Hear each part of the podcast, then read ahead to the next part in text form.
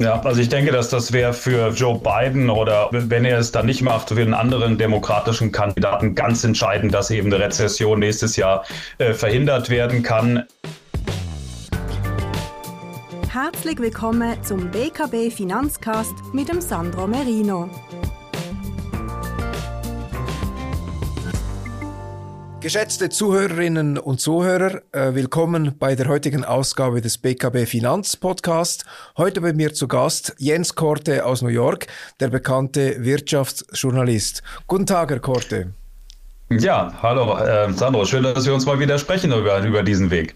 Sehr schön, ja, wir äh, sind am Ende des Jahres äh, 2023 die Börsen boomen seit Ende Oktober. Eine Rallye, äh, die klassische Jahresendrallye, ist wieder mal da. Wollen wir es nicht verschreien? Es sind noch äh, zwei Wochen bis Ende Jahr, aber es scheint äh, doch noch ein versöhnliches Ende zu nehmen, dieses schwierige Anlegerjahr 2023. Ja, heute möchte ich einsteigen mit einem Thema, das uns wahrscheinlich 2024 permanent beschäftigen wird. Das ist die Wahl des äh, neuen US-Präsidenten.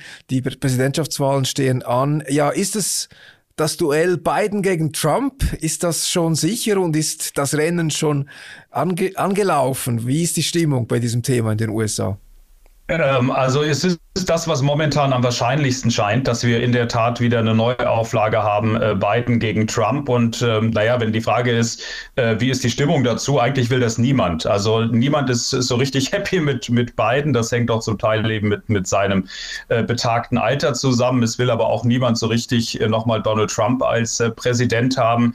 Ähm, bei den Republikanern gab es jetzt noch auch, auch finanziell den Versuch, also wohlhabende Republikaner haben jetzt Nikki Haley nochmal ähm, unterstützt, ähm, wobei Trump da derzeit in den Umfragen klar, ähm, klar vorne liegt. Und da wird es jetzt auch gleich im Januar schon spannend. Wir haben die, die ersten äh, Vorwahlkämpfe bei den Republikanern Mitte, Mitte Januar schon in, in Iowa. Und wenn dann auf einmal das Nikki Haley gewinnen sollte, vielleicht dann doch in einzelnen von diesen Bundesstaaten äh, besser abzuschneiden als Trump, vielleicht könnte ihr das so ein gewissen, gewisses Momentum geben. Ich würde auch nicht total ausschließen, dass äh, vielleicht ähm, Joe Biden vielleicht dann doch noch äh, aus irgendwelchen Gründen dann dann seine Kandidatur zurückzieht. Aber im Moment äh, gilt es am wahrscheinlichsten, dass wir die Neuauflage Trump-Biden haben. Mhm. Hat denn Trump äh, noch gerichtliche äh, Rechtsverfahren am Hals sozusagen? Ist das, äh, wird das noch heiß gegessen, das Thema? Also glaubt man in den USA, dass Trump eine, eine Gefängnisstrafe erhalten könnte? Ist das, ist das wahrscheinlich? Ja, also ehrlich gesagt habe ich aufgehört mitzuzählen, weil es gibt noch zahlreiche Prozesse, die momentan gegen, äh, okay, äh, gegen okay. Donald Trump, äh, Trump laufen. Meine, meine ganz äh, subjektive Meinung ist, dass es ihm geling, gelingen wird, äh, das Ganze bis nach den Wahlen ähm, aufzuschieben. Und sollte er dann ähm, tatsächlich nochmal Präsident der Vereinigten Staaten werden, dann kann er sich möglicherweise äh, sogar selbst begnadigen. Also, aber das ist, ich glaube nicht, dass er jetzt vor der Wahl ähm, verurteilt wird und deshalb nicht antreten kann. Okay, okay. Also das bleibt also eine sehr außergewöhnliche äh, Figur, dieser Donald Trump, und das wird, er wird uns auch 2024 weiter beschäftigen. Ja, ein zentrales Wahlthema, wie immer in den USA, könnte die Lage in der Wirtschaft sein. Wie sieht es denn aus? Wie, wie ist die wirtschaftliche Lage in den USA? Ja, also für den Moment ist die wirtschaftliche Lage noch, noch gut und in gewisser Weise haben wir eigentlich fast schon so eine Art Traum-Szenario, denn auf der einen Seite gehen viele davon aus, dass wir Zinssenkungen nächstes Jahr kriegen und trotzdem rechnen viele damit, dass wir ein Hard Landing verhindern können, also keine Rezession ähm, in den USA. Wir haben momentan eine Arbeitslosenquote von etwa 3,7 Prozent, ähm, wobei auch die amerikanische Notenbank erst letzte Woche gesagt hat, also die US-Wirtschaft wird wahrscheinlich nur so um die eineinhalb Prozent äh, nächstes Jahr wachsen. Und das ist schon deutlich weniger als die rund fünf Prozent, die wir, die wir jetzt ähm, im dritten Quartal noch erreicht haben. Also die Wachstumsprognosen sind gedämpfter fürs, fürs nächste Jahr, aber noch gehen die meisten von Wachstum aus. Ich persönlich äh, bin, bin eher etwas skeptischer. Ich kenne das aus meinem Umfeld, dass ich schon noch einige Leute kenne, die, die doch größere Schwierigkeiten haben, äh, mittlerweile einen Job zu finden. Wir haben die ganze Schuldenproblematik auch bei den privaten Haushalten in den USA.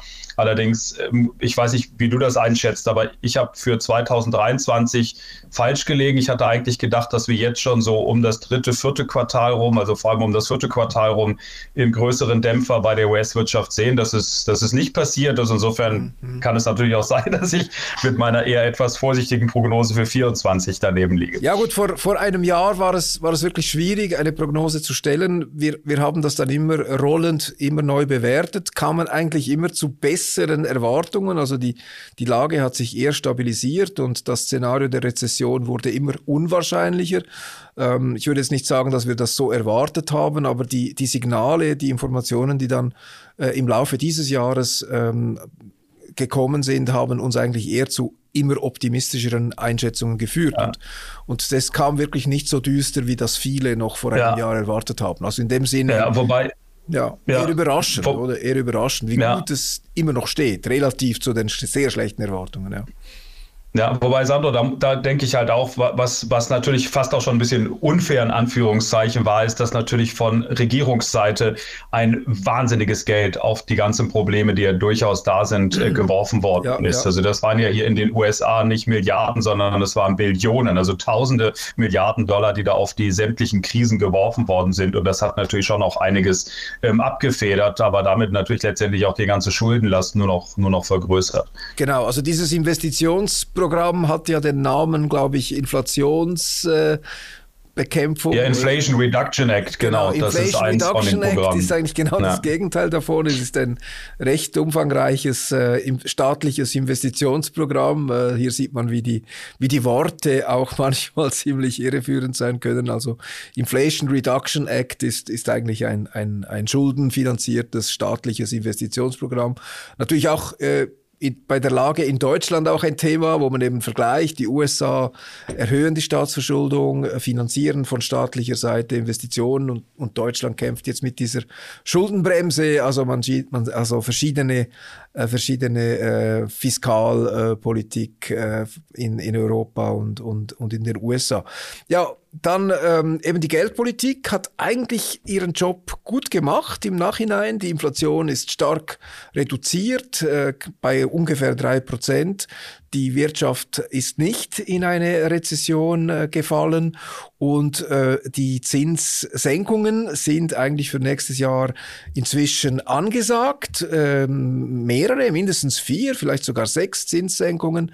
Das so, dass die Leitzinsen in den USA von aktuell 5,5 Prozent dann äh, wieder Richtung 4% sinken werden, vielleicht noch weiter im übernächsten Jahr. Also das ist natürlich auch etwas, das vielleicht der äh, jetzigen äh, Regierung, also den, den Demokraten zugunsten kommen könnte, dass eben die Wirtschaft eigentlich ähm, stabil geblieben ist.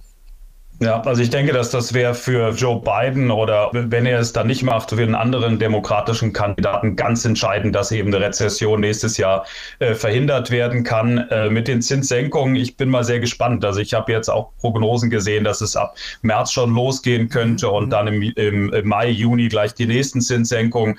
Wir haben momentan eine Arbeitslosenquote von etwa 3,7 Prozent. Also ich kann mir persönlich nicht vorstellen, dass bei einer Arbeitslosenquote um die 4 Prozent, was, was relativ gering gering ist in den USA, wir dann wirklich ähm, dann so schnell schon Zinssenkungen kriegen. Also vielleicht ist man da ein bisschen sehr optimistisch.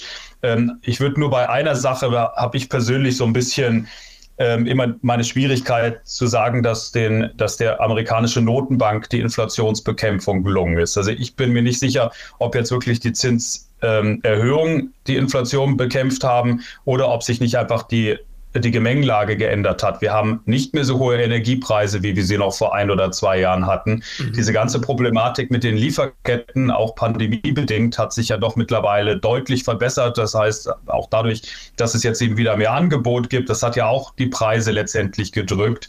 Also insofern bin ich mir da nicht ganz sicher, ob das jetzt wirklich, ob die Geldpolitik da so eine große Rolle gespielt hat oder ob nicht sich einfach äh, die Umstände geändert haben, weshalb die Preise runtergekommen sind. Ja, ist natürlich immer schwierig zu analysieren, welche welche Faktoren genau jetzt für die aktuelle Situation ausschlaggebend waren. Aber es ist klar, die, die Fed ist natürlich froh, dass sie äh, nicht erklären muss, warum sie die äh, Wirtschaft in einer Rezession gebremst hat, weil hätte sie es getan, also wären wir in einer Rezession, dann glaube ich, würde man auf die, auf die Notenbank zeigen und, und, und die, ihr die Schuld geben. Vermutlich, jetzt ist es anders. Ja, und, und, ich, und, ich, und ich denke halt schon auch, dass der Notenbank, ich meine, die sind ja auch nicht, nicht doof, die Notenbanker, ich denke halt schon, dass denen auch be bewusst ist, dass man halt natürlich auch noch zeitverzögert die negativen Effekte von teurerem Geld ähm, spüren kann. Und ich das, glaube, deshalb hat äh, ähm, der Notenbankchef Jerome Powell letzte Woche auch relativ deutlich angedeutet, es wird wohl Zinssenkungen geben, weil man sich eben dieser verschleppten Effekte durchaus bewusst ist und man will eben nicht dann eben nächstes Jahr ähm, das Hardlanding-Szenario bekommen. Genau, und eben diese, diese Wende in den Erwartungen bei den Zinsen für nächstes Jahr, die kam relativ schnell. Äh, ab Ende Oktober gab es äh, eine, eine Rallye, also eine, eine starke äh, Rendite bei Aktien, äh, das hat sich sehr stark erholt.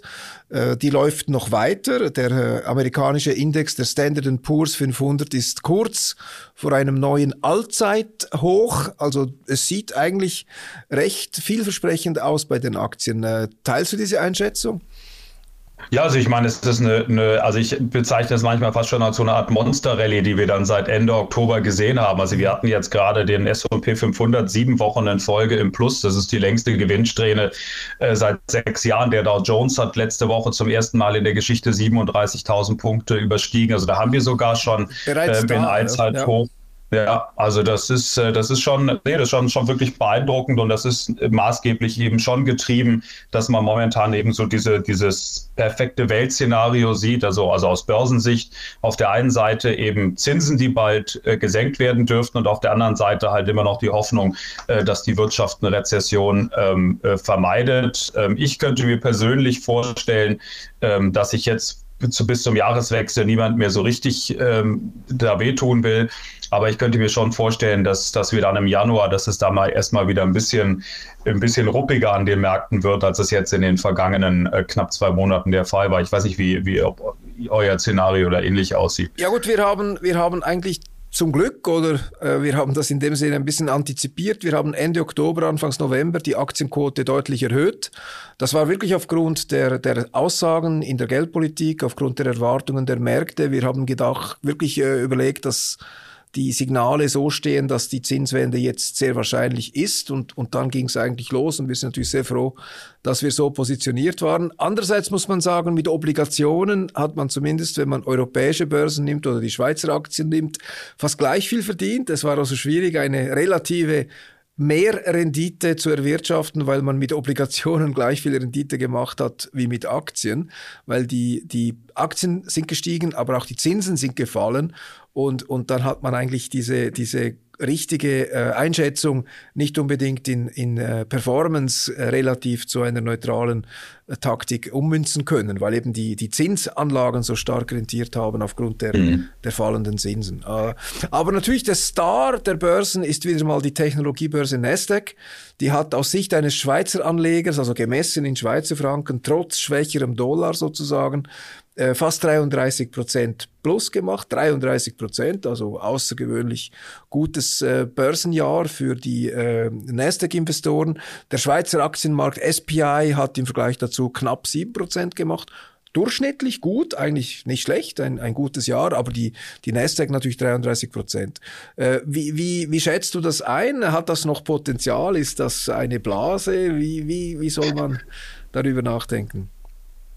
Also ich meine, was wir zum einen natürlich gesehen haben, ist, dass es vor allem diese, diese berühmten ähm, glorreichen Sieben waren, also die Magnificent Seven, die da vor allem die Märkte getrieben haben, also sowohl den S&P 500, ich glaube diese sieben Unternehmen, das ist ähm, Apple, Amazon, Alphabet, ähm, Meta, Nvidia, Tesla und irgendjemand habe ich jetzt noch vergessen, aber ähm, genau, genau. Äh, Microsoft, genau, die sind, die, die sind auch noch dabei. Und das sind eben diese sieben Schwergewichte, die haben halt das schon sehr, sehr stark getrieben. Und wenn ich mir jetzt ein, äh, ein Unternehmen angucke, wie Tesla zum Beispiel, ich glaube, die haben ein Kurs-Gewinn-Verhältnis von 60 oder 70 oder sowas. Also das sind, das ist teilweise schon, schon recht luftig. Ich würde das jetzt nicht vergleichen mit der Situation zur Dotcom-Blase, weil damals haben viele Unternehmen äh, nicht wirklich ähm, Geld verdient. Das ist jetzt bei diesen, bei diesen glorreichen sieben ist das, ist das anders.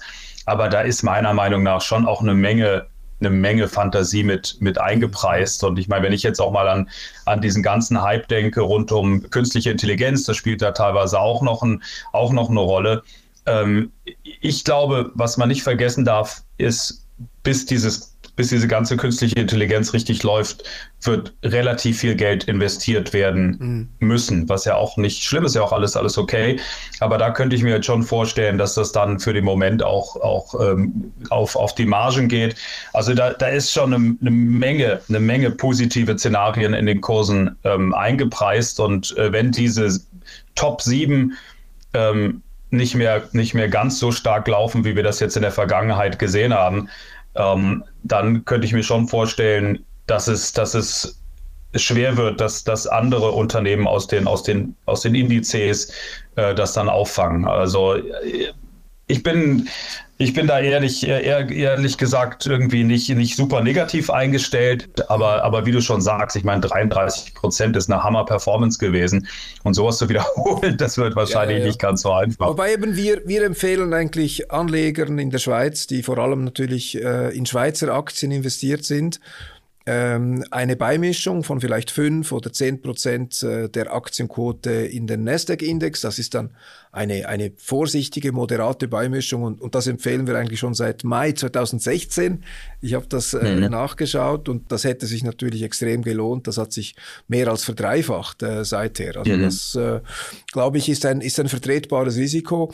Abgesehen davon, diese, diese Klumpen gibt es auch im Schweizer Aktienmarkt nicht. Also Roche, äh, Nestle und Novartis sind auch äh, so ein gutes Drittel der Marktkapitalisierung der, der, des Schweizer Aktienindex, also ist auch klumpig und die, die Magnificent Seven sind vom Standard Poor's 500 etwa ein Viertel, also eigentlich ein kleinerer Klumpen, als wenn man den gesamten Schweizer Aktienmarkt nimmt. Aber dennoch, ja, es ist schon beeindruckend, wie trotz äh, vielen Unkenrufen zu diesen Titeln äh, die Performance dann doch wieder dieses Jahr auch äh, extrem hoch gewesen ist. Absolut. Ja. Und ich meine, ich meine, Aktien, Aktienanlagen an sich ist ja, ist ja nicht, ist ja nicht verkehrt. Ich habe neulich einfach nur mal aus, aus Spaß irgendwie mal nachgeguckt. Ähm, da war jetzt eben der Dow Jones, der diese neue Tausender-Marke geknackt hat, also die 37.000 Punkte.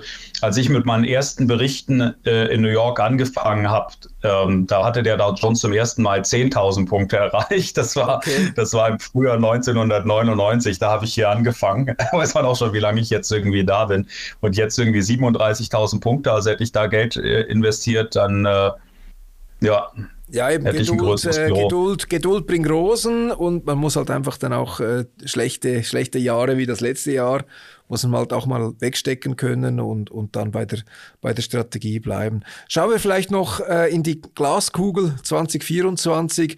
Ich höre sehr viele, äh, sage ich jetzt mal, optimistische Prognosen von Aktienanalysten, die mhm. sagen, nein, diese ganzen äh, Zinssenkungen, die sind noch nicht in den Aktienkursen eingepreist. Auch die Wirtschaft läuft soweit, nicht, nicht äh, Volldampf, aber sie ist auch nicht in einer Rezession. Also viele Stimmen, die man so hört äh, in, den, in den Finanzmedien, sind eigentlich optimistisch für 2024.